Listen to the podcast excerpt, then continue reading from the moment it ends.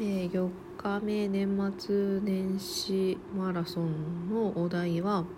えー、今年のうちに言いたいことです。で私昨日のお題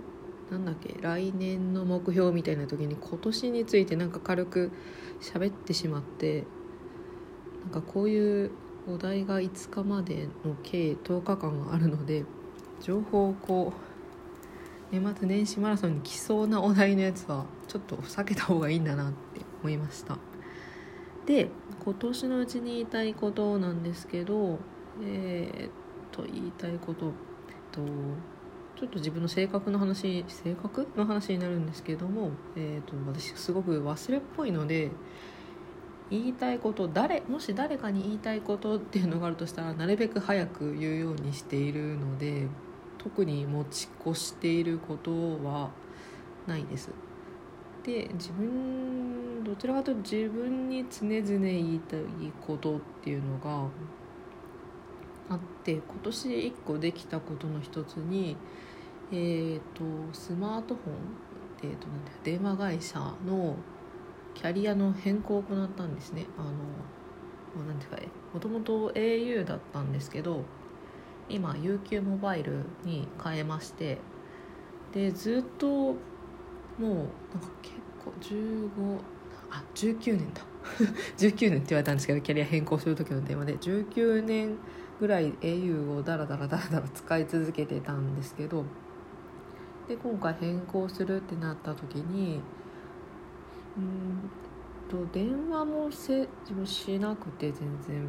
で特に新しい機種に買い替えたわけではなかったのにずっと7000円から8000円ぐらいの金額を払い続けていてこういざ別のキャリア、まあ、UQ モバイルに変えた時にあ値段が今は1500円だったかなぐらいになったんですけどで結局電話はしないから特になんか今変わって2ヶ月2ヶ月も経ってないのかなぐらい使ってますけど特に不便なく。使えている状態で、うんと、その7,000円払ってた内訳っていうのがとですね、昔のプランその十何年前に初めて入った時のプランだったんでなんか au の au 同士だったら電話がし放題とか夜何時以降だったら電話し放題みたいななんか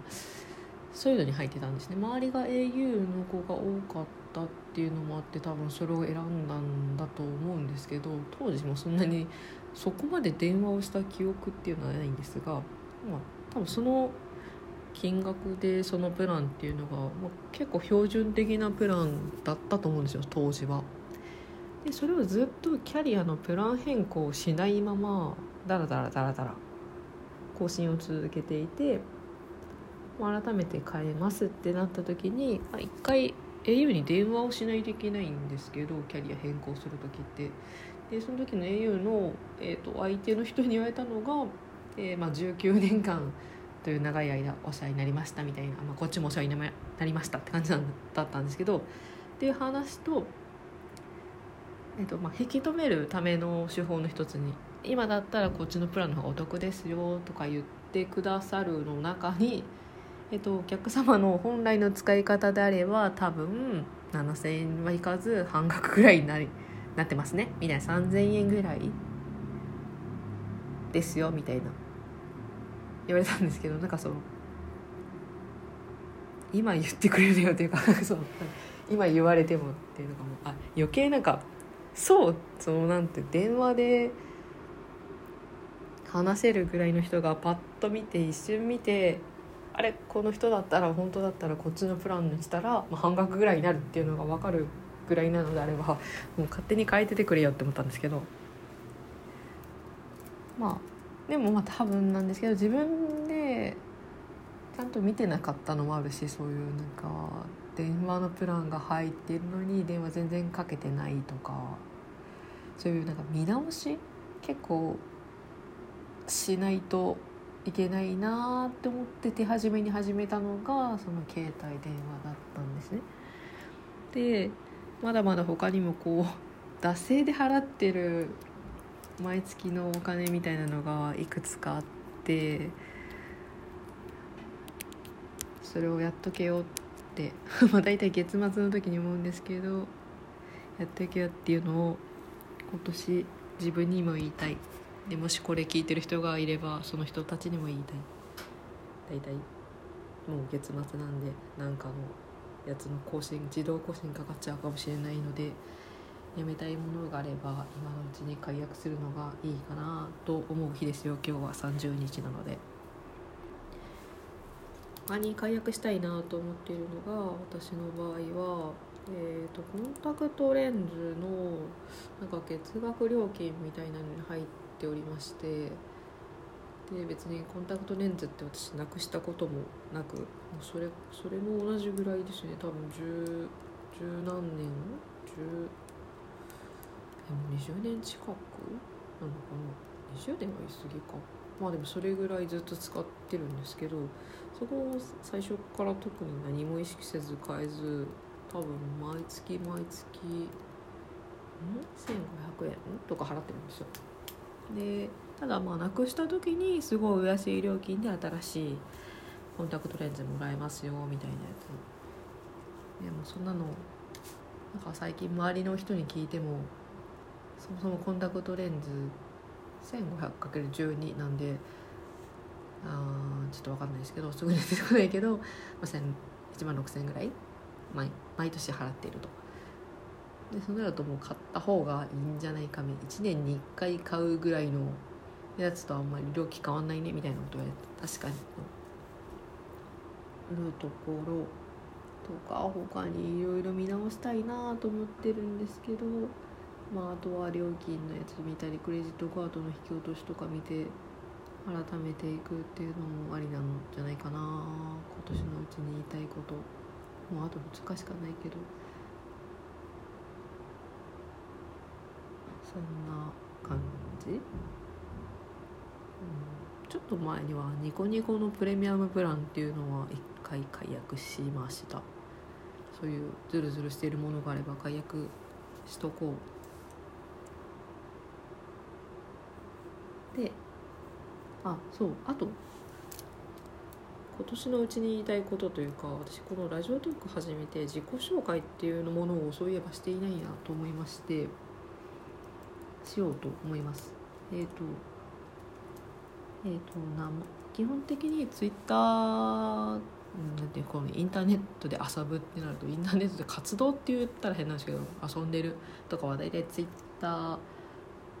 で遊んでましてそこで使ってる名前とラジオトークの名前は一緒にしようと思っているのでやさんやさやさんですね。と申します。だいえー、と好きなことがゲームとか漫画とか読むのも好きだしアニメとかっていうこう何て言うんですかその辺りのあえー、オタク的な感じの ところ？あたりを軽く大体うっすら好きみたいな感じのところでゲームは特に今「ドラクエ10」っていうオンラインゲームを、えー、ドラクエ10が始まったサービス7年ぐらい前からずっとやっていて、まあ、週に1回やったりとか月に1回やったりとかするお休みとか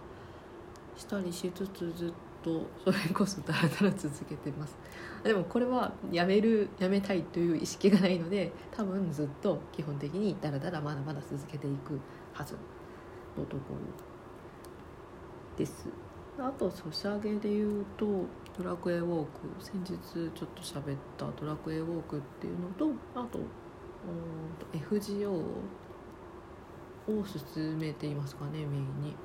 F ああとモンストですかねモンストも結構昔からやっていてモンストの場合は本当にやらない時はずっとやらない期間があってで何かとコラボしたタイミングでおって思い出したようにやり始める延々ずっとみたいな感じのを繰り返しています。アニメは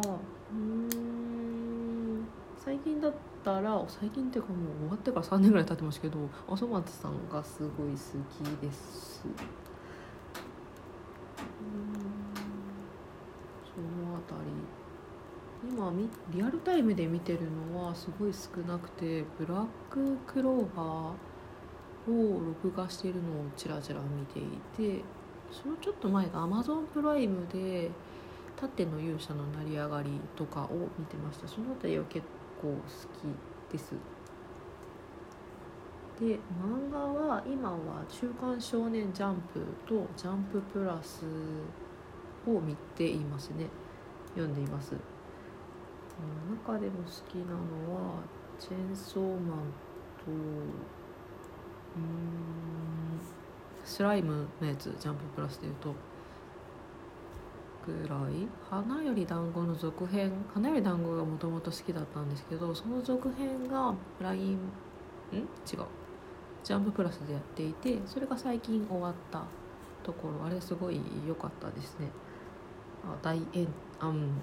いい終わり方だったんで花より団子好きな人がいれいてもし知らなければぜひ読んでみてください。この前本当終わったところです。